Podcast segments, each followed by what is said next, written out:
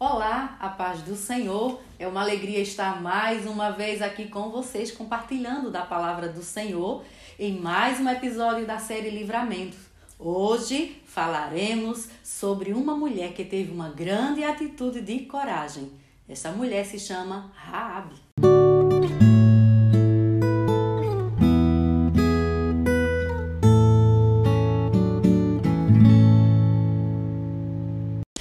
Josué, capítulo 2, versículos 12 e 13, diz assim a palavra do Senhor: Agora, pois, jurai-me, vos peço pelo Senhor, pois que vos fiz beneficência, que vós também fareis beneficência à casa de meu pai.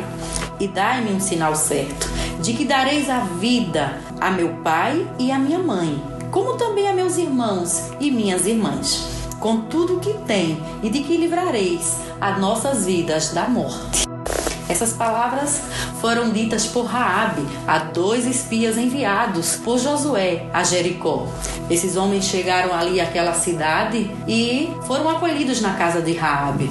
O rei de Jericó procura eles, pois chegou aos seus ouvidos que havia dois homens espiando a terra e tenta procurá-los para matá-lo. E Raabe, que já tinha escutado sobre o Deus de Israel, decide esconder aqueles homens.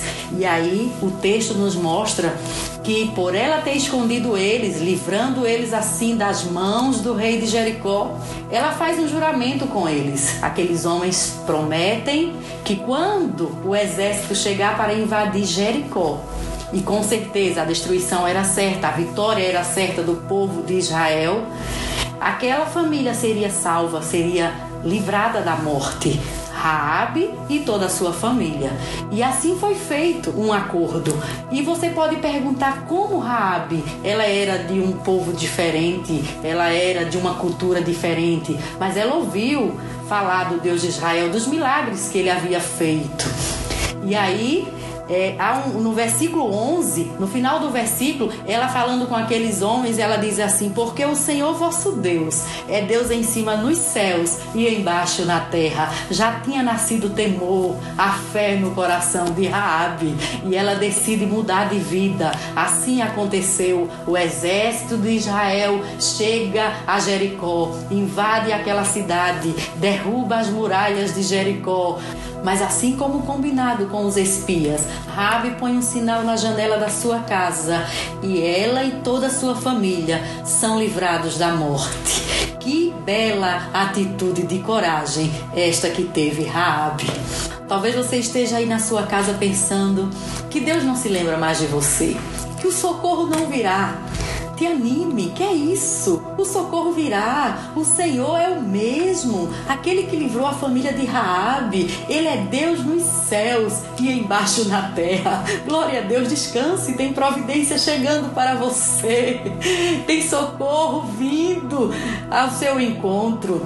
E você que ainda não conhece a Jesus, ou melhor, já ouviu falar de Jesus? Talvez você esteja pensando assim: tenho vontade de segui-lo, mas não tenho coragem.